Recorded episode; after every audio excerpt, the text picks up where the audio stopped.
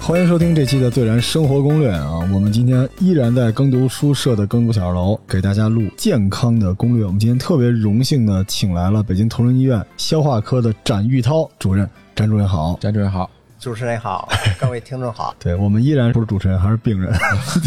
我觉得我们现在跟同仁医院录了一个系列啊，我们预计二十多期，把人身体上所有的器官容易产生病状的，包括这个跟坏的生活习惯有关的，都给大家录一遍。因为之前您别看我是一中医，今天中午我一直跟展主任在聊中西医的事情，嗯啊，但实际上我也是很反感这种野生的健康专家的，所以我们今天请来了最顶尖的医疗的专家，给大家聊聊现实生活中哪些不良的生活习惯有可能引起一些对身体不好的症状，好吧？今天我们消化科的展主任，我们要聊的就是跟肝健康有关的东西。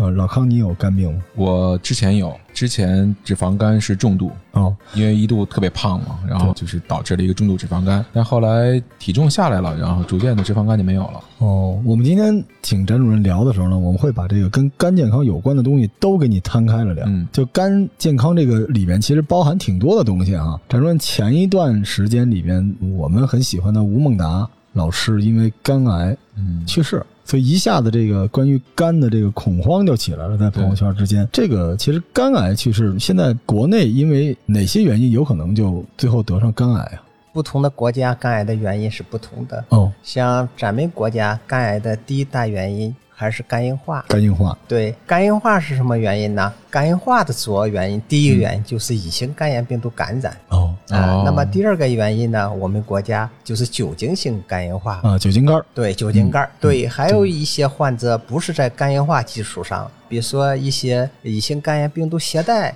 它也可以不经过肝硬化直接发生肝癌。哦，啊，所以呢，我们国家总的来说，如果是从肝癌的这个角度来讲呢，乙型肝炎病毒感染应该是我们国家肝癌最常见的原因。嗯，所以你很难界定说这个得肝癌的人就一定是因为什么原因，嗯因为过去有很多英雄人物的事迹让大家觉得肝癌最终都是累的嘛，只要累最终肯定会得肝癌，但实际上现在听起来应该是一个比较复杂的进程哈。是的，最主要的原因还不是劳累，劳累也有可能会引起体内病理生理的一些改变，但是目前还没有足够的证据来认为劳累就能引起严重的肝病。就包括哦主持人刚才说的引起肝硬化，现在没有充分的证据。嗯还是说肝癌的主要原因，大部分都是在肝硬化基础上。哦咱们国家的肝硬化仍然是主要原因，乙型肝炎还有酒精性肝病、哦啊。以后呢，慢慢的越来越多的脂肪肝，嗯脂肪肝少部分患者也是可以发展为肝硬化，发展为肝硬化基础之上呢，也可以发生肝癌。哦，所以肝癌的前置条件是肝硬化，但是不一定是必须要经过肝硬化才癌变。对，对，但是很多百分之七十到百分之八十以上的肝癌都是发生在肝硬化基础上，也有百分之二十或者百分之三十的，比如说我刚才说的乙型肝炎病毒感染，那么它也可以不经过肝硬化，也可以发生肝癌。哦啊，国外报道的也有脂肪肝不经过肝硬化，也有发生肝癌的。哦所以呢，大部分是发生肝硬化基础上，但是也有少部分哦不发生在肝硬化基础上。但是总的来讲，一般都有慢性肝病，比如说刚才说的慢性乙型肝炎病毒携带啊，慢性乙型肝炎啊。嗯但是呢，现在没有足够的证据来表明发生在过度劳累的这个人群当中。嗯所以呢，过度劳累，我觉得担心肝癌，呃，嗯现在是缺乏依据的。哦这个展主任一听就是特别科学，然后都是用数据这边来是说明情况的。其实目前看，虽然说劳累对于肝癌或这边没有直接的指向，那有哪些就是不良的，比如生活习惯啊，会影响到肝的健康呢？从这个饮食或者营养这个角度来讲呢，应该说是两个极端的。如果过度营养，那么我们就现在讲的富贵病、肥胖，嗯。啊、过度营养会导致这个脂肪肝的，嗯。啊，也叫非酒精性脂肪性肝病啊、我们医学上，但是通常咱老百姓就说的脂肪肝。哦。啊，如果营养不良，嗯。比如说特别贫穷的，或者还吃不上饭的，嗯，如果特别营养不良的，那么也会引起对肝脏不利的。我们以前做动物实验，嗯。如果这个动物缺乏一种营养素的话，这种动物它容易发生肝脏疾病。嗯。还有一个体会就是，我们碰到的有一些酒精性肝硬化的患者，嗯。它往往也是发生在饮食不好，比如说喝酒吃咸菜，哦这种营养跟不上，蛋白少，维生素少，再喝酒，这种情况也容易。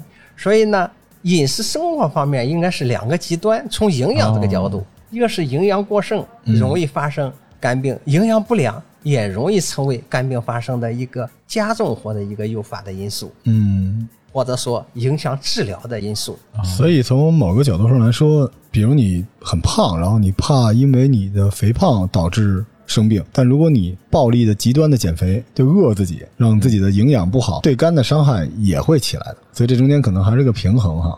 对，对，因为实际上我们做中医的时候，包括中西吧，都有这个范畴，就讲说人的有一些症状，就证明你的肝不太好了。嗯，对，那比如说这个肝掌，是吧？就是说这个手掌发黄，就已经是能看出你肝不好。还有这个尿液，尿液的问题，就是如果肝健康的话，应该比较清澈的哈。如果是有肝病的话，那可能就发黄。然后还有这个眼神嘛，说你这明亮有神，对吧？或者说你特别爱发脾气，说肝火旺。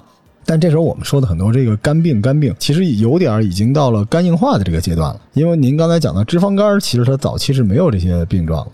刚才主持人说的这些症状呢，往往是一些肝病严重的表现，比如说肝掌啊、往往是出现在肝硬化基础上。嗯呃，如果尿色发黄，嗯或者脸色发黄、皮肤发黄、鼓膜发黄，这情况呢，往往是胆红素的升高。哦啊，胆红素是表现在尿黄啊、皮肤发黄的表现。如果你单纯的转氨酶的升高，胆红素不高，一般是不发黄的。当然，发黄也不一定都是肝病。哎，那比如说我们生活在南方，有的吃的那些水果，果汁很多是黄的，色素哎，哦吃的多了有色素，它也有可能有的人手是黄的。嗯呃，上周我就看到一个病人在门诊，他就来找我看，呃然后我给他查一个肝功。那么如果是胆红素不高，那就可以排除是肝脏疾病引起的黄哦，哦，啊，这是一个是橘子吃多了对这是一个鉴别的方法。嗯对对对。呃，这说到这个，就是我录到现在啊，咱们这节目你发现了吗，康 Sir？就是真正的大专家，他都是非常谨慎的啊，对对，没有那种严谨。拍胸脯包治百病啊，啊所有的问题都是一个系统工程。因为我们其实越录越对医疗敬畏。嗯就之前我刚才跟展主任聊也是，就没有任何的一个方向能够解决所有的症状。就人的身体是一个复杂的系统工程，嗯就是哪儿出现问题，当然要对哪儿重视一点，但也不是说解决了那个就一定都能解决的。比如说我们之前这个刚才说的吴孟达老师这个肝癌，那还有一个离我们更近的就是熬夜伤肝。嗯啊，熬夜伤肝这个词儿，所有的上班族都经历过啊。家里人也说你这个老熬夜伤肝伤不了嗯。而且那个时候说，我们中医有一个特别逗的理论啊。首先，你见过肝脏吗？我没见过？你看我都摸过。我见过肝脏，我见过肝脏，但没见过人呢。肝脏应该是展主任咱们人体里面最大的一个脏器了哈。对啊最大的一个巨大个就是你把那篮球弄扁了，就那么大个。啊，那么大，特别大，然后中医特别有意思。中医我们在学的时候说，这个春季是养肝嘛，但怎么养呢？这个肝呢，就是它有那个肝水啊，不是那个肝水啊，哦 就是肝是放躺下的时候呢，那个水能够整个都泡上。哦然后呢，就这个肝，你就想象一下，你就在那个杯子里面泡了一个大枣，然后能覆盖住，所以呢，它就能养起来。但一旦你站着呢，它那个水是不够整个没过去的，所以就一半落在外头，就没养成。那就是常躺着对肝好是吗？对然后这个后来我就问了我当时的老师说，那要是躺着加班呢？老师给我轰出去了。其实这个刚才我跟张主任也在聊，实际上熬夜伤肝这件事情，在咱们现代医学里面是有明确的数据和科学的支持嘛？是这样的，熬夜包括生物钟的改变，从一些研究的这个角度，它可能会引起一些病理生理的改变。哦，我以前也审过那个 呃这方面的论文，哦有的研究生呃做这方面的工作，嗯可能会引起一些病理生理的改变。但是这些病理生理的改变能不能足以引起肝脏的严重疾病，目前还缺乏科学的依据。哦，呃，我自己推测，如果是引起明显的肝脏损伤，我想可能大家在生活当中就早被认识、早被注意到了。是啊，所以呢，从这个角度翻过来推测呢，我觉得它可能会引起一定的生理病理生理的改变。这种改变，一个是程度比较轻，第二个呢，也有可能过一段时间它就能够修复了。嗯因为肝脏有强大的再生功能和修复能力。我们以前也是做动物实验，你如果把动物的肝脏切掉百分之七十，那么两周残余的肝脏就能长到原来的大小。哦，哦，对，如果你切掉百分之九十，肝脏残余的这个百分之十的功能还能够维持动物的生命，所以呢，肝脏有强大的生命力。当然，你如果是有肝硬化这个病态的肝脏，嗯你肯定切除这么多不可以的。我刚才说的是正常的肝脏，所以呢，肝脏应该说还是有非常强大的再生能力和修复能力。短暂的、轻微的这些因素可能。不足以引起严重的、持久的肝损伤。嗯，哦这招后来被卖鹅肝的小伙子，呃我也想你我 们两个吃货，这说明还能长回来。但是实际上，呃，听我们这节目的听众也不容易。我们第一期请的是咱们耳鼻喉科耳科的专家来，然后听完之后，大家都默默的把耳机拿下来，然后调低了音量。第二期我们请的是睡眠中心的王主任啊，王主任讲完之后，大家都觉得这个深睡啊 REM，如果到不了深睡白睡了。今天终于好消息来了，是吧？跟展主任聊完之后，可以熬夜了，小伙伴。刚才我们俩都洋溢了那种青春的笑容，所以实际上并没有直接的数据支持说熬夜是伤肝，对，但熬夜伤身体是肯定的，因为你影响了你整个的这个新陈代谢嘛，对吧？熬夜伤身体，它应该是比如说从食物神经功能和生物钟的改变，嗯它可能会。还有一个呢，你比如说你熬夜的时候，可能需要更多的能量，嗯。那，你这个时候呢，你可能不能够及时的补充，嗯。所以呢，你可能熬到一定程度，可能感觉到乏力，感觉到疲倦。为什么？该需要能量，你没供应上能量，嗯。啊，或者该需要喝水，你没有喝上，所以呢，它还是对身体应该有一定的影响。但是如果他适时的补充了能量了，那从理论上来讲，它应该会好一些。咱这节目吧，挑事儿呢，我在同人挑事儿。你看第一期说这个睡眠呢，就是听耳机可以催眠，只要声音低点就行。然后第二期的王主任说这个不行，任何的声音都会影响你的深睡状态啊，那个还是别熬夜。到第三期啊，咱们展主任说可以熬夜是吧？只要这个熬夜时吃点东西就行了。但下一期消化科可能还是展主任，展主任到时候再聊聊睡眠中吃东西可能。哎呀，这太有意思了！但是啊，有一点很重要，就是熬夜呢，有可能啊导致人比自己将有的样子肥胖。嗯哎，这因为你久坐嘛，包括你夜里吃东西。但是这时候，今天张主任跟我聊了一个特别神奇的点，就是到底在医学的标准上，什么算肥胖，对吧？这因为我们小伙伴不是说你看起来肥胖就是肥胖，有些人天生生下来就一百斤，那你怎么弄的，对吧？所以展主任，咱们从现代医学的角度，到底什么算肥胖？因为我们聊的是健康的标准嘛，对吧？主持人这个问题非常的好。呃，其实特别胖的，大家一眼都看出来，不用医生，嗯是吧？大家相互一看就知道，或者大家肥胖很重的人自己也能感觉到。但是对于肥胖不明显的，哎，我们用什么指标来判断呢？嗯就是一个非常常用的指标叫体重指数。体重指数它是用体重来除以身高的平方。体重用的这个单位是公斤啊、身高用的单位是米啊、比如说一个身高一米七，体重八十公斤，那么我们就可以按这个公式去计算，八十除以一点七，再除以一点七，哦，二十七左右。二十七左右。啊，那么二十七算一个什么标准呢？咱们国家有一个标准，体重指数大于二十八才算肥胖，二十四到二十八属于超重，所以呢，哦只是超重，对，应该属于超重但。还不算肥胖。哎，肥胖是应该大于二十八。呃，关于肥胖程度的一个标准判断，你说我胖，呃，是轻度还是中度、重度肥胖呢？咱们国家没有相应的标准。哦，但是呢，亚太地区有一个标准，咱们属于亚太地区，可以参照亚太地区的这个标准。亚太地区的标准呢，就体重指数是二十五到三十算轻度肥胖，嗯，三十到三十五呃中度肥胖，大于三十五就重度肥胖。哎呦，哎，我说所以呢，大家可以来来来来按这个标准计算计算自康己 Sir，康的体重，判来，断一下我。我们现在就来啊，这个首先啊是说完的时候，一边在说，我一边就掏出手机体重，先是体重对吧？对体重，康 Sir 你是一百九是吧？我现在是 kg 还是开公斤开啊？那你你一百九十九九九十三，九十三公斤哈，93那说多了，对不起啊，九十三，然后除以什么？除以身高身高你多少啊？幺八三，啊，九一点八三，一除点一点八三，八三，然后再那是1.83除什么米？再除一次一点八三，哦，除以两次一点八三。对，康 Sir，哎呦，好。好哇 哎，呦，然后您刚才说，您把老康给救了。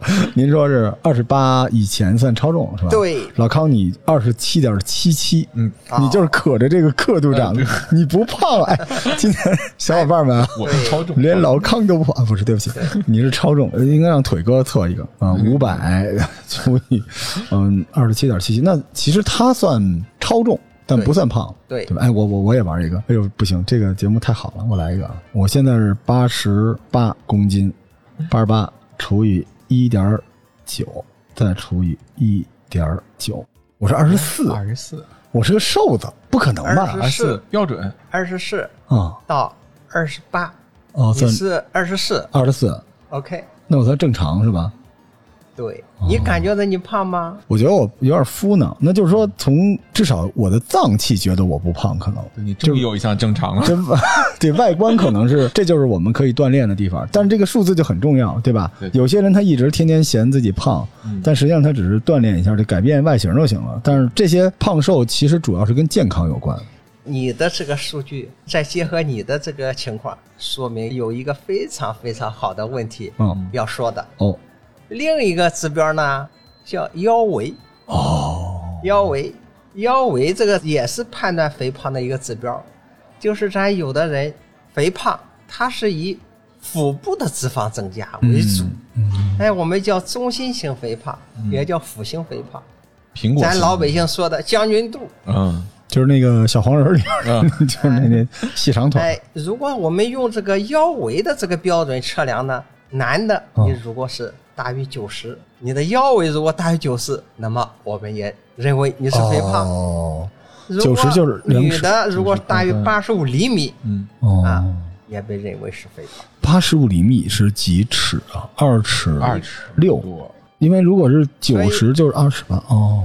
所以呢，我们对于腹部脂肪增加的有点将军肚的朋友们，你如果第一先去算了体重指数，你如果正常，那你回去还应该再量量腰围。嗯，如果腰围大于这个标准，那你也应该按肥胖处理，哦。因为腹部的脂肪增加。它这个我们叫内脏性脂肪增加，内脏性脂肪增加也可以引起肥胖相关的一些疾病。还有一个呢，大家体检的时候不知道注意到了吗？指标叫体脂率，哎，嗯对，哎，体脂就是体内脂肪占体重的百分比。现在不有不少的体检中心有这个仪器，嗯一般来讲呢，你如果男同志测出来的这个值是在百分之十到百分之二十，那就正常的。完了。如果大于百分之二十五，那么我们从这个指标来讲也算肥胖。哦，女的呢对，超过百分之三十也叫肥胖。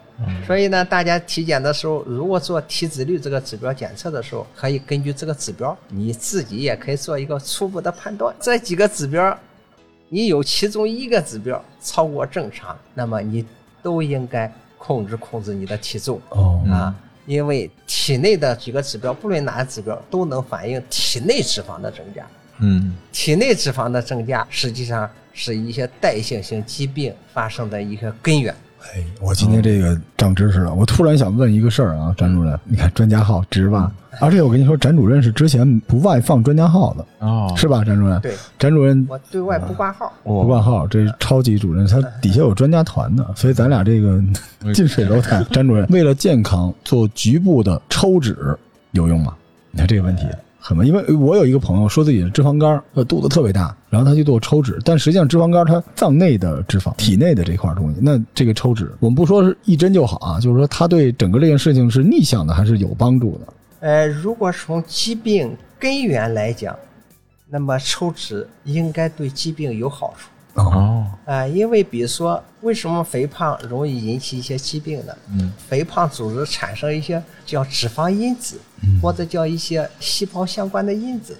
这些因子呢，随着血液到了其他部位，可能引起其他脏器的一些疾病。哦所以你从理论上来讲，我抽脂了，把脂肪组织减少了，它的根源减少了，就应当有一定的效果。但是呢，你抽的这个抽脂是不是达到了一定的量，达到了一定的度，这是一个问题。还有一个呢，抽脂过程当中，你破坏了脂肪组织，它会不会也不行。它会不会这些细胞因子也一个？哦，对对对，爆浆了。哎，对，有 有一个，对，有一个突然的释放。哦，我的个天哪，太惨了！嗯啊，最后这个人成功的抽了一百斤下去之后，脂肪因子在体内爆炸。哦，所以这一般来讲呢，爆炸也不会说咱引起哪些器官呃功能的严重伤害或者衰竭，但是呢，从理论上来讲，可能会有这么一个理论方面的推测。嗯，哦，所以就是说，皮下脂肪和内脏脂肪。它通过血液，通过这个身体系统的话，它的脂肪因子都是互相能够是流通的，是这个意思吗？它是随血液流的，流向全身的。比如说，咱这个吸收的是回到静脉血，静脉血呢，然后再回到心脏，回到心脏，心脏再出来又成动脉血了。哦啊。动脉血又可以输送到全身的器官了。嗯，你想问那个肉分五花三层 是吧？这表面上这层肥肉和里边的肥肉，所以我们叫血液循环。嗯，它是能循环起来的。嗯啊，并不是说单向的从这个地方走到那它回不来了。它不是，它是通过动脉，然后。毛细血管回到静脉，静脉然后再回到动脉，叫血液循环，它是一个循环的。所以它们之间应该是有补偿机制。哎，对你吸收到静脉了，然后呢再循环，又通过动脉又到其他，所以呃组织器官。所以不存在就是外表是个胖子，但是里边没有脂肪，也没有那种外表是个瘦的，但里边全是油的，是没有，它是补偿的嘛？补偿的，嗯。对，所以这个咱俩千方百计证明咱俩不健康，图什么呢？对吧？对，但但是啊，我们再给大家补充一下这脂肪肝的概念，因为其实到现在为止，这个脂肪肝啊已经取代了病毒性肝病，成为包括我国在内的全球的第一大肝脏疾病。它其实就是说，你这个肝内的脂肪积蓄超过肝重量的百分之五，这就算脂肪肝了。是的，它已经是世界第一大的了。这已经不是咱们小时候一直聊什么甲肝、乙肝，已经不是那个时代了。现在随着这个社会的发展，这个脂肪肝呢，呃，已经是非常非常重要的一个跨越亚健康和这个器质性病变的中间的这一个大病症。而且第一个脂肪肝的门诊，它，就是咱俩对面这个詹主任建立的。哎呀，应该说北京我是开的比较早的。嗯，北京如果是全国开的比较早的，上海范江高教授应该是开的非常早的。在上海，我在二零零五年就在我们同仁医院开设了脂肪肝门诊。那个时候，基本可以说应该是在北京我开设的第一个脂肪肝专科门诊。那个时候，我每个礼拜六都到我们医院出脂肪肝门诊。啊，当时来的病人这个年龄段是什么样的呢？当时年龄段还是以中青年，呃，就刚才主持人说的中青年，工作压力大啊。这一人群对自己的健康也非常的关注，嗯，还是以中青年人群为主，上班族为主，是，对对对，就久坐不运动，加上应酬，包括这个现在的餐饮，对，很多东西，尤其是酒，啊。现在听起来对脂肪肝的影响，对这个整个肝健康的影响还是巨大。那所以是不是男性的话，这个患者会更多一些呢？在脂肪肝，酒精性，对对，是这样的，酒精性肝病呢，刚才说了，如果是从呃，严重疾病来讲，引起肝硬化的这个病因来讲，酒精是排到第二位的。哦，对，如果是常见病呢，最常见的是刚才说的脂肪肝。咱一般说的脂肪肝呢，在医学上叫非酒精性脂肪性肝病。嗯，就是说除了饮酒以外，咱肥胖啊。糖尿病啊，高脂饮食引起的脂肪肝，咱们叫非酒精性脂肪肝，也就是咱们通常说的脂肪肝。嗯，在过去咱们国家最常见的慢性肝病是乙型肝炎，哎，啊，大家都清楚。现在呢，已经是脂肪肝了。嗯嗯，啊，咱们北京可能发生率更高一些。嗯，地坛医院几年以前曾经有一个数据。研究北京的应该是在百分之三十以上，所以呢，北京三个人当中就有一个人。现在肯定不止，现在肯定不止，还多。那是几年以前的一个数据。就我记得特别清楚，我那时候上班的时候还很久远的事，古早时期，当时测身体，每个人几乎都带一个脂肪肝，嗯，而且那个时候有些外企有脂肪肝都算病啊。他会觉得这个事情你要重视，要但实际上脂肪肝大家别害怕，因为我们录这个整个同仁医院专家的这个大专辑，就是呃有病要重视，但别害怕，有病治病，然后没病的咱们预防生病。脂肪肝呢，从翟主任之前我们交流下来，其实还是一个可逆的，相对来说没有那么就是早期没有那么严重的一个疾病啊，不算疾病了，亚健康状况。嗯。对，就是现在我估计三成肯定不止。对，因为脂肪肝的它就是脂肪嘛。对就现在人吃的热量越来越大，是吧？脂肪越来越多，然后人的运动量越来越小，包括久坐，嗯包括很多问题都会引起脂肪的堆积。所以其实现在我估计四成五成的都保不住。但这个病其实早期是没有那么重的，是吧，主任？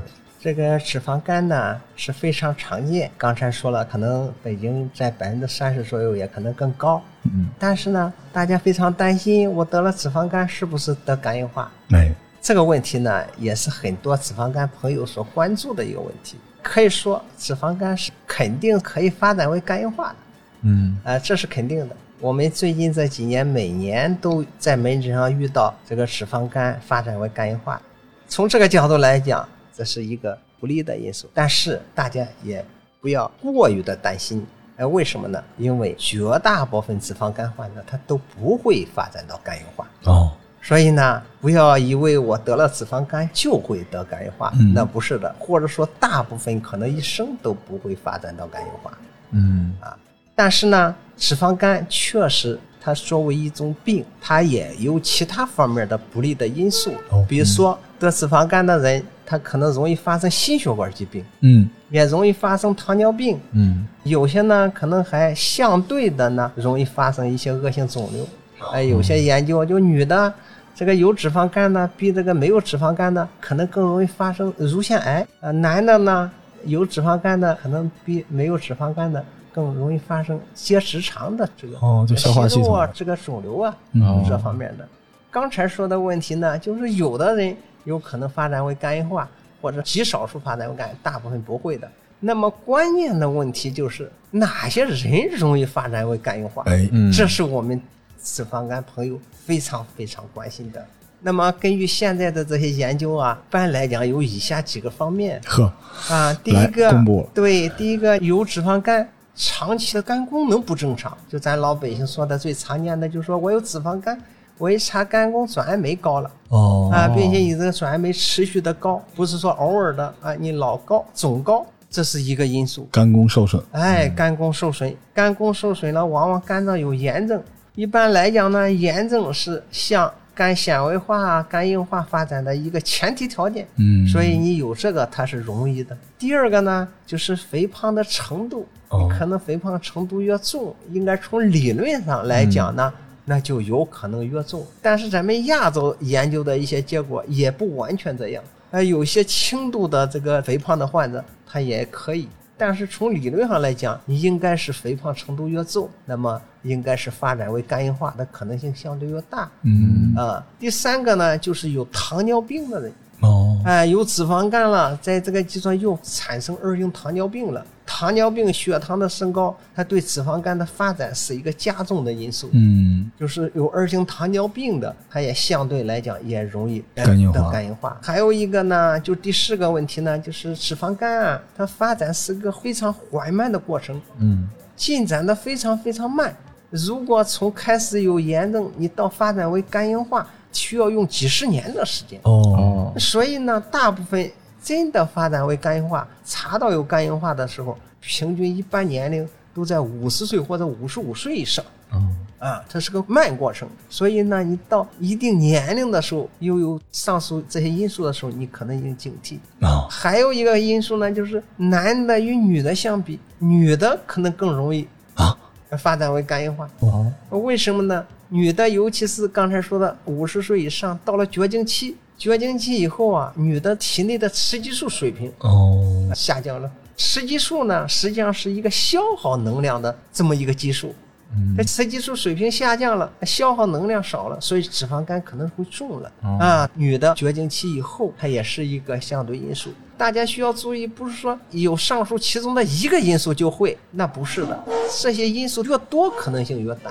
哦，你年龄是不可抗拒的，到了这个年龄都会，但是呢，光仅仅一个年龄，它不会是一个重要因素。究竟说我上述这个五个因素是有五个，还是有四个、有三个？在理论上来讲，你越多可能性应该越大，也没有说一个绝对的说我有四个就不发展，哎，有四个以上就发展，三个以下就不发展，也没有一个绝对的这个概念。这也是目前脂肪肝研究领域一个没有解决的问题，就是说我究竟哪一部分人容易发展为肝硬化？有没有一个确定的人群？这个目前没有一个准确的。我刚才说的这些因素越多，可能性越大。大概是这个情况，所以呢，今天在这个节目也提醒大家，如果大家哪个脂肪肝朋友，你如果持续的转氨酶高，肥胖的程度又重，你又有糖尿病，而且又是女性同志，我觉得你这种情况都有的话，你是真的需要注意，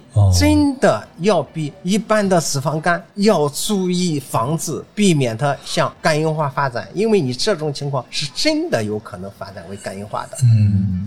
这个太吓人了，你知道，因为肝硬化是不可逆的，嗯，而到现在为止就没有特别好的办法。当然会有一些保肝的药，但其实居然啊，在现代医学领域里面，这种肝病一旦到了肝硬化，得靠养，你敢信？呃，养的话是还能恢复健康吗？是维持了？来，詹主任，那么是这样的，过去认为呢，肝硬化是不可逆的，嗯，那么为什么肝硬化不可逆的？所谓的肝硬化呢，实际上它的肝脏是变得有纤维结缔组织增加形成的一种病理的改变。什么叫纤维结缔组织？实际上呢，就是咱外伤，嗯，外伤修复以后留下的瘢痕。嗯，有结痂。对，那瘢痕呢，实际上就纤维结缔组织。留了这个瘢痕以后，你可能几十年下不去或者终生。所以呢，肝硬化它也是由这种组织成分构成，肝硬化也很难治。过去认为肝硬化是就医学上叫不可逆转的，就是很难治得好的。但是呢，现在呢，就是随着治疗乙肝的药物、丙肝的药物，它的应用到了肝硬化阶段，如果能够有效的抗病毒治疗，对于病毒引起的脂肪肝，目前认为呢，可能有一定程度的好转。嗯但是你说完全的逆转，像好的肝脏一样，我想也是很困难。对于脂肪肝引起的肝硬化，我想如果到了肝硬化阶段，治疗方面比乙肝、比丙肝肝硬化可能更加的困难。是，到那个时候，你年龄也大了，你减体重可能也不像年轻一样，也可能出现了一些其他骨关节疾病或者不能运动的这种情况。是，所以呢，我经常也说，对于脂肪肝引起的肝硬化，真的到了肝硬化阶段，治疗是更加的困难。是，可怕吧？嗯，所以那时候我看好多内分泌科，包括糖尿病什么之类的，都是专门有一个先减体重，对，呃，趁着你还能通过一些正常手段减体重，再说其他的。但实际上，肝硬化是一个很可怕的东西。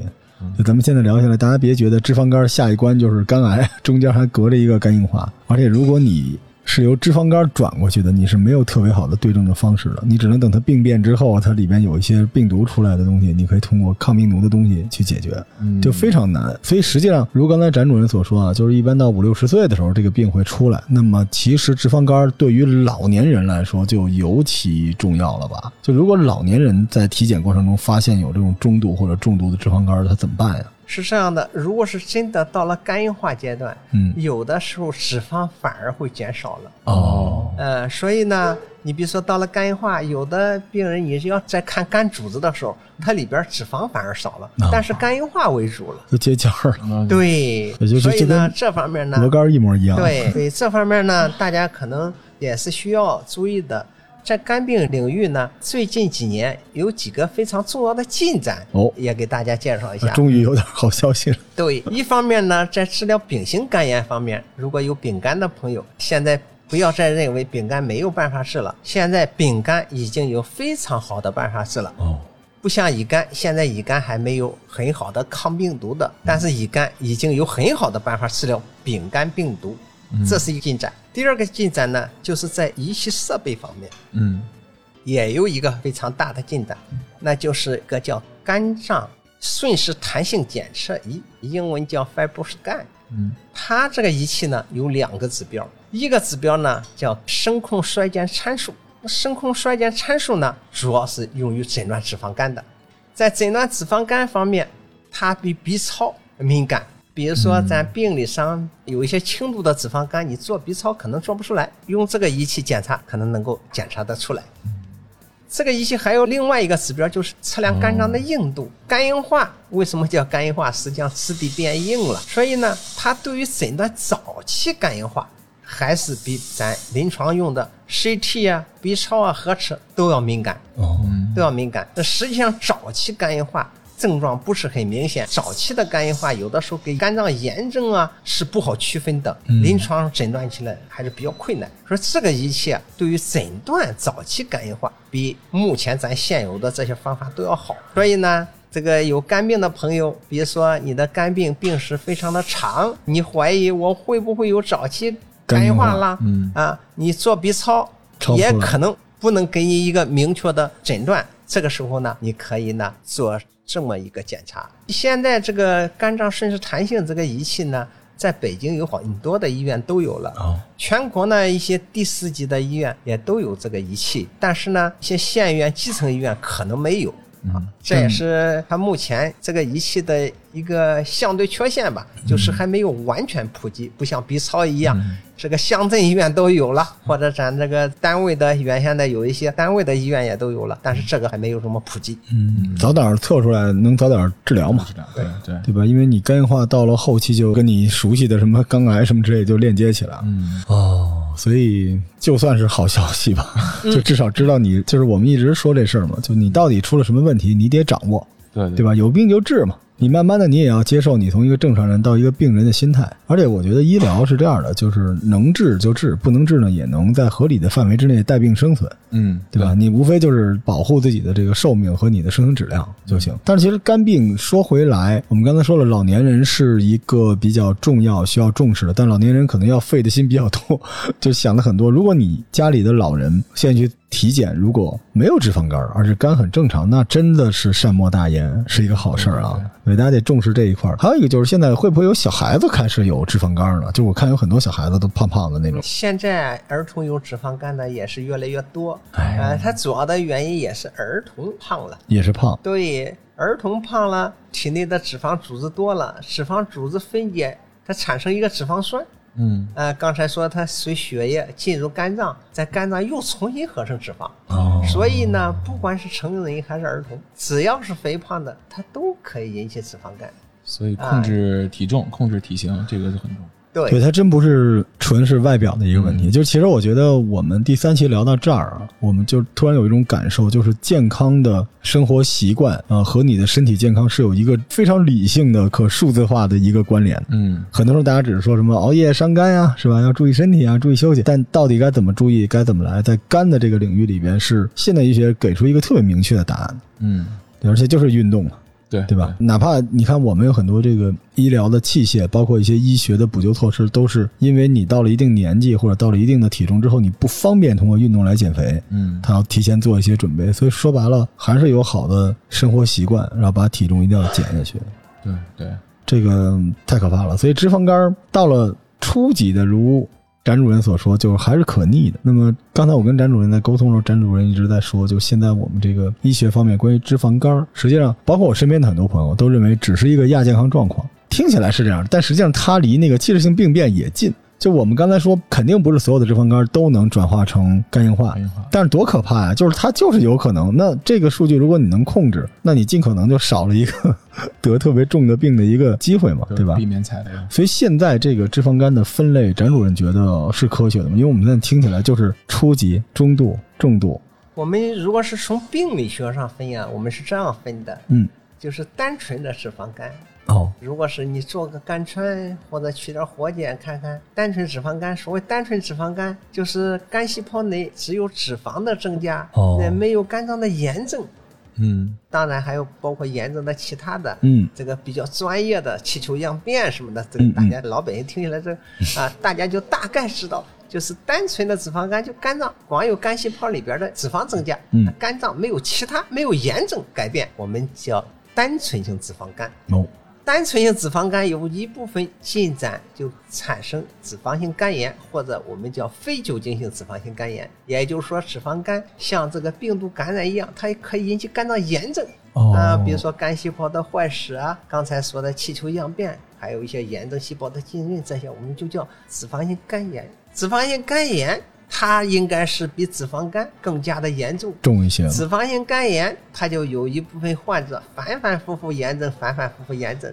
呃，刚才说了，炎症哎是一个损伤，呃，炎症也涉及这个肝脏在修复，在反复修复的这个过程当中就产生了一些纤维结缔组织。轻的呢，我们叫肝纤维化；重呢，我们就叫肝硬化。肝硬化了，哎对，天哪！所以呢，从病理学上来讲，我们叫单纯的脂肪肝、脂肪性的肝炎、肝纤维化、肝硬化。哦嗯肝硬化基础上，一少部分人就发挥发展为肝癌了。嗯，所以咱有的时候 B 超说的那个轻度、中度和重度，重度跟我们病理学上还不是一个概念。哦，你如果是真的 B 超就重度，如果没有明显的炎症，那么我们认为它发展的肝硬化的可能性也不大。当然了，从这个概率来讲，你可能 B 超重度脂肪肝比轻度脂肪肝发生脂肪性肝炎的可能性会大，哦。但是呢，不能完全根据 B 超的这个分度来判断病情的严重程度。哎，我跟真主聊天儿明白了就是心悦诚服。这个真正的医疗的专家，嗯永远都是把所有的症状都给你放在这儿，对吧？对，没有我们这种一针就好的啊。但是冉主任，如果这样的话，一般的 B 超能超出就是非纯脂肪肝其他的炎症等等之类的吗？如果它不是特别严重的话，B 超能看出来吗？不仅仅是 B 超，包括咱更贵一点的 CT 啊，啊，CT 啊，还有咱这核磁啊，嗯都不能区别刚才说的哦单纯的脂肪肝，还有肝脏的炎症，哦就脂肪性肝炎，哦，这些仪器都不能啥？都不能区别。好吧所，以呢，有的患者到门诊看的时候，大夫怀疑他脂肪性肝炎的时候，老说你做个肝穿吧。肝穿，对，大铁签子插进去，嗯对哦，取一条小的肝，老康做病理。不疼不疼，疼吗？很多疼吗？人啊，疼倒是不疼，那过程真的穿的过程还是比较简单。嗯但是呢，在准备工作，大家看着还要到 B 超室，B 超室引导下，还要铺上这个消毒，还要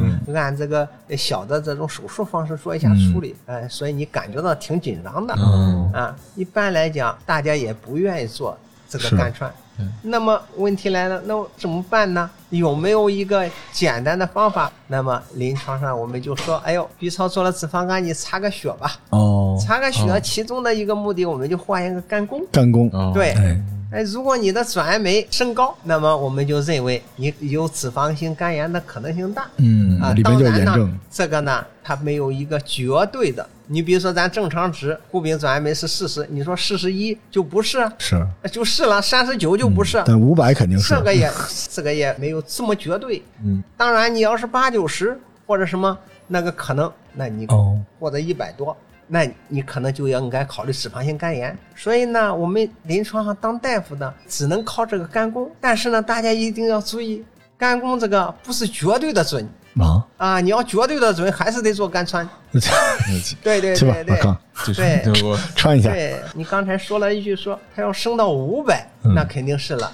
还真不是这样啊？为什么呢？这个地方呢也给大家介绍介绍。嗯那脂肪肝呢，它引起的肝脏损伤，即使炎症的话呢，它也不是特别的重，哦，所以呢，它造成的肝脏损伤，转氨酶升高程度也不重哦，啊，大部分不高，即使有高的，它程度不重。哦怎么叫不重呢？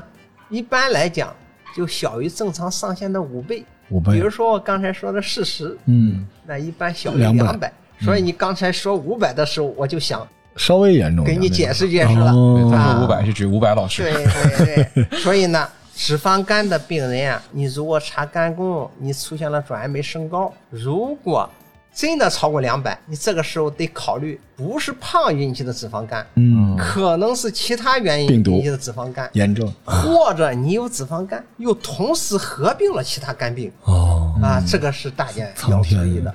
嗯还有一个呢，就也给大家介绍介绍。那么转氨酶什么叫轻度升高，叫中度升高，或者叫重度升高啊？这个大家不了解，有的人转氨酶肝功能异常，转氨酶高的程度不重，就很恐慌，觉得很害怕。比如说，我还经常碰到一些病人，啊，转氨酶啊七八十就特别害怕。转氨酶的这个严重程度是这样划分的，就刚才说的，你要是小于正常上限的五倍，嗯那么我们认为是轻度的；如果五到十五倍，算中度的。也有人认为是五到十倍是中度的，五到十倍的重对，，那么大于十五倍是中度的。大于十五倍是什么概念？假如事实的话，那六百以上。哦，中度呢就是两百到六百。嗯当然也有人认为是两百到这个四百啊，也有也有人观点呃把这个轻度划到三百以下。但是总的来讲呢，大家知道大概的这个值我是个什么程度。嗯那还有一个呢，一般来讲，你没有胆红素升高的，不用特别的害怕。如果你小于两百，胆红素又不高，那么一般你不用特别的紧张。嗯，但如果胆红素高了，而且你又没有吃橘子，你尿尿的时候你就一定要小心。啊，一般来讲，脂肪肝引起的肝功能异常，胆红素一般不高。嗯啊，主要是表现为丙转氨酶的轻度的升高，一般不超过两百。嗯就是关于脂肪肝、肝功能异常的基本的情况。啊大家了解了解，我想对大家如果检查肝功的时候，对大家的这个肝功能的异常的结果有一个大对自己概的认识。对自己可以看一眼，哎大概了解一下自己怎么回事也。别因为我传媒七八十就马上吓得要去医院，那也大可不必。嗯，而且去了也挂不上号啊。我们这个节目不管挂号，嗯，所以实际上，展主任就是，如果肝是有些病变的话，其实人是没有办法有感受的，对吧？我觉得这个挺吓人的。就无论是咱们刚才说的重一点的脂肪肝，还是说脂肪肝的这个引起的炎症，还是说早期的肝硬化，其实人在日常生活中他是没有特别明显的感受的吗。是这样的，那么就是为什么有些肝脏病变它没有感觉、没有症状呢？大家知道，就是肝脏这个器官呀、它的这个感觉的神经啊，在肝脏内部是没有的。哦，哦，它这个闪的疼痛都是感觉神经，医学上叫感觉神经。肝脏的这个感觉神经是分布在肝脏外边的有个包膜叫肝包膜，哦它是分布在这个肝包膜上。你比如说，咱有些过去有的急性肝炎，嗯甲肝啊或者戊肝这种急性肝炎，然后在短期内肝脏迅速的增大，哎，这个时候刺激肝包膜，它会出现疼痛。你像咱脂肪肝，就是尤其是肥胖啊，这个糖尿病、高脂饮食引起的脂肪肝，肝脏的增大是个缓慢过程。嗯肝脏表面的这个感觉神经啊，对它这种缓慢增大的肝脏已经适应了。嗯啊，已经不敏感了，所以呢，一般不会出现肝区的疼痛。嗯啊，再有呢，就是肝癌为什么那么可怕呢？嗯，原因就是早期肝癌长到里边，它刺激不到肝脏的包膜，嗯所以它哦不疼。哎，癌症很多都是这样。对，一旦疼的时候呢，到了中晚期了。对，来不及，你就不知道你得了这个病。对，对，所以呢，这就是为什么这个很多肝脏疾病，尤其是一些很多慢性肝脏疾病，哎呃，没有症状的一个原因。太可怕了。就你捂着那个地方疼的时候，基本上就是发出，警报了，就不是警报。了，就是已经再见了，嗯。跟你 say hello 了，对吧？对。肝癌到晚期疼的时候已经来不及了。你像以前有一些著名的影是是星什么的是，嗯。他们也曾经因为肝癌也做过什么手术治疗或者什么，最后仍然挽救不了生命。嗯。为什么呢？就是因为有症状的时候，感到有症状的时候，太晚了，对于治疗而言，有时已经太晚了。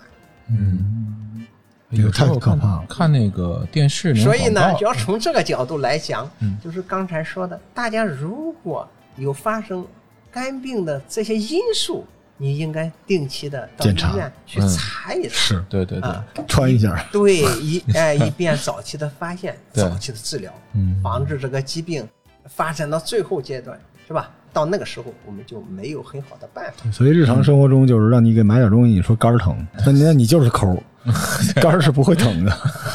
我这我我的小肝儿肝儿是疼不了的。对对哎有的时候那就是像口臭啊，或者是有这种症状呼吸有味道的时候，说是体现在脂肪肝，这个说法科学吗？这个说法不是特别的科学。一般来讲，口臭我们认为还是以口腔的疾病嗯，为主。没刷牙，哦，当然了，你有一些严重的其他疾病，嗯你比如说糖尿病酮症酸中毒啊，它可能口腔里边有特别其他的味儿、啊。肝病你刚才说的也对，嗯，比如说肝硬化到了晚期，啊、有肝臭，也有这种。但是呢，你一般的脂肪肝，在哎，理论上不太会。哦，啊，你比如说，有的人如果有胃病、反流性食管炎的，有的人会有酸臭味儿反上来，嗯哎，也有可能的。嗯就是一般的这个没有严重疾病的，口腔有异味儿的，嗯还是应该首先考虑到口腔科本身有没有问题。嗯，对，翟主任像经常说那个保肝护肝就得控制饮酒，所以酒精，刚才您也提到说有一酒精肝种对酒精肝或者酒精性脂肪肝，所以酒精是不是直接跟肝的那个联系会特别特别大？这个问题呢，也是一个非常好的问题。饮酒呢，给酒精性肝病啊，嗯它还不完全是一回事儿。嗯呃，大家知道这个饮酒是一个非常普遍的社会现象，嗯，尤其是在咱们国家，酒的历史也非常悠久，对，再加上这个酒文化，特别是对于男同志，你说男同志一生当中他不喝酒，我觉得几乎没有或者非常非常少。嗯但是呢，有这么多人饮过酒或喝过酒，并不是说大家都得酒精性肝病。嗯那么这个问题就来了，什么情况下我们喝酒得酒精性肝病呢？嗯那么就你喝酒的时间得达到一定长度，那么你喝酒的量得达到一定程度，它嗯才会得酒精性肝病。目前一般认为，这个喝酒的历史要超过五年。男同志喝酒含的这个酒精量不是酒量了，嗯是酒精量，每天平均得大于四十克。哦这种情况你才有可能喝成这个酒精性脂肪肝或者酒精性肝病。对平均一天一两，嗯，不是。第二种情况呢，就是你短期，比如说连续喝喝两周，喝的酒量比较大，嗯。大于八十克，嗯。那么也有可能合成酒精性肝病。哦。啊。刚才你说的一两有点不对，嗯哦一两二两，因为说的是酒精，不是对，酒，它不是酒，对对对，它折合成酒精量的话，咱白酒的话呢，嗯。应该是一百毫升二两。对对对对，所以呢，你要是持续的喝，天天喝二两，喝五年才能喝喝成这个。那就是所以呢，大家平常聚会少量饮点酒，一般也不用特别的担心。嗯。当然，你如果成瘾的话，酗酒的话，那会会的，或者说你根本到不了五年，你喝的量很大，嗯那么你两三周也可能就喝成酒精性肝病了。是是是，哦啊，你如果天天八十克的话，就相当于每天四两。嗯啊，你每天四两喝上半个月，你也有可能就得了嗯啊嗯。但是你如果再少点，那应该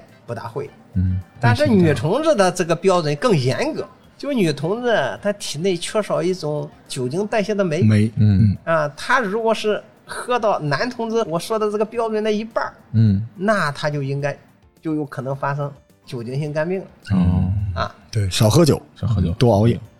对 熬夜没事，所以实际上咱们可以说说啊，就如果你的肝或者说对，你看，我就给大家举这个例子，就是说啊，肝脏啊不是明显的特别的伤害，不是特别毒性的东西，它相对还是轻的。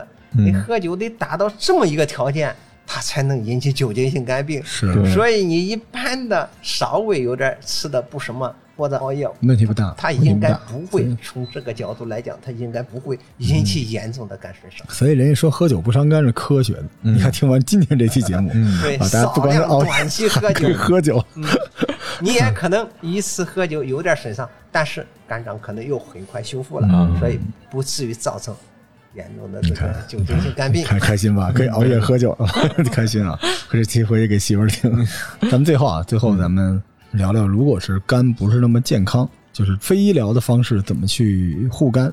所以很多人都说养肝护肝，但是护肝其实还是靠养吧，对吧？蛋白质首先是能够严重的修复肝脏，蛋白质，但是一般来说，我知道很多朋友就爱查这菜谱，基本就是鸡蛋、豆腐、牛奶、鱼、鸡肉、芝麻，就像这种玩意儿里边都有那个丰富的蛋白质，它就是有点像这个肝脏的维修工，它能够修复肝细胞，但实际上它不只修复肝细胞。嗯 就这种是吧？高蛋白、低热量能修复全身所有的细胞。咱们就说，不是说熬夜不伤肝，咱们说是熬夜伤所有，嗯，不是只伤肝。咱们这么说是科学的。对对对对，所以咱们刚才这个天天早上起来啊，吃鸡蛋、吃豆腐、喝牛奶，这都没问题。嗯然后这个第二点就是糖。如果你不是糖尿病的话，其实葡萄糖里边能够提供人类需要的很多很多的能量，而且这糖能合成出一种叫肝糖原的东西啊。这肝汤原是可以多少护肝的，但是别吃多了。这个我查到一组数据啊，这个数据 咱们今天这节目全是数据。嗯嗯，每公斤体重可以摄取一克糖来维持来老康，每天可以吃八十克的糖，呃，八十克还行吧，八九十克。但它问题是这样，就是咱们平时有饮食里边好多糖是看不见的，不是你那八十克糖不是那一勺嘛？你可以化成一大把糖，嗯，又能喝酒又能吃糖，但是糖对肝是好东西。就比如说咱喝这个可乐，据说这一瓶可乐里面就有四十多克糖，这个咱们回头单开一期，单开一期可乐到底对身体好不好？还有就是我刚才跟展主任在聊说维生素这个东西为什么叫维生素？嗯，因为实际上护肝来说，肝脏是人体可以说是储存维生素的一个仓库啊，都在这里边。所以一旦肝脏受损，它这个仓库的储量就会下降。嗯所以维生素 A、维生素 B 还有维生素 E 都是护肝的神器，所以日常都得 C。啊，还有 VC 嘛，VC 管所有，管宇宙，所以其实没事儿。我觉得虽然咱们不鼓励大家每天都要吃各种各样的保健品，但是维生素，如果你有可能的话，复合维生素什么的吃一吃，对身体还是会好的。嗯但是如果你是一个三百斤的胖子啊，当然我们不是说歧视啊，就是为了您的健康，如果您三百斤了，您再吃一百斤维生素也没用，你还是尽量把自己体重降到两百斤以下，因为这个一切不是为了美，是为了你的健康。对，对吧？其实我们这个节目录下来，我们一直想说啊，这个大家还是要通过真正的医学的专家的分析啊，还有这些案例，然后告诉大家你去了解自己生命的一个健康密码嘛，告诉你自己说哪儿出现问题要怎么去治疗，要怎么去注意，然后这个把所有的问题综合考虑，嗯对吧？张主任，没有任何一个神药能够解决所有的问题，综合考虑，嗯然后适度的运动，然后好好生活。这是我们录这个节目的初衷啊！我再解释一遍，就是其实我们也有听众最近在问啊，说这个为怎么没聊游戏啊，没聊旅游啊，啊没聊这个案件等等的。但实际上，全网那么多博客，有的是案件，有的是神怪故事，但是能够请到顶级医院的顶级专家给大家做一个健康科普的节目，嗯。我们这是独一份儿，而且我们真的希望这个节目你回去可以给你家的老人、你的朋友、那些不听播客的人听，因为实际上你们是正常来说是没有那么多的机会去接触到这种顶级的大专家给你做这么多的健康科普的知识的。嗯，对吧？所以也希望大家继续关注这个节目，也关注咱们同仁医院的各种后续的活动，因为很快就是三四月份全都是日，爱尔日、爱眼日、爱肝日、嗯爱鼻日什么之类的，对对对全都是密集。所以我们这个阶段呢，就会密集更新所有跟大健康相关的东西，好吧？嗯在节目的最后，再次感谢我们同仁医院的。詹主任来到我们的节目啊，然后也希望各位能够收听完节目之后呢，得到更多的健康，能让大家好好的生活，好吧？那嗯谢谢詹主任，谢谢詹主任，哎，谢谢主持人，祝大家身体健康，祝大家身体健康。保肝爱肝。好的，谢谢大家。好，我们下期再见，拜拜拜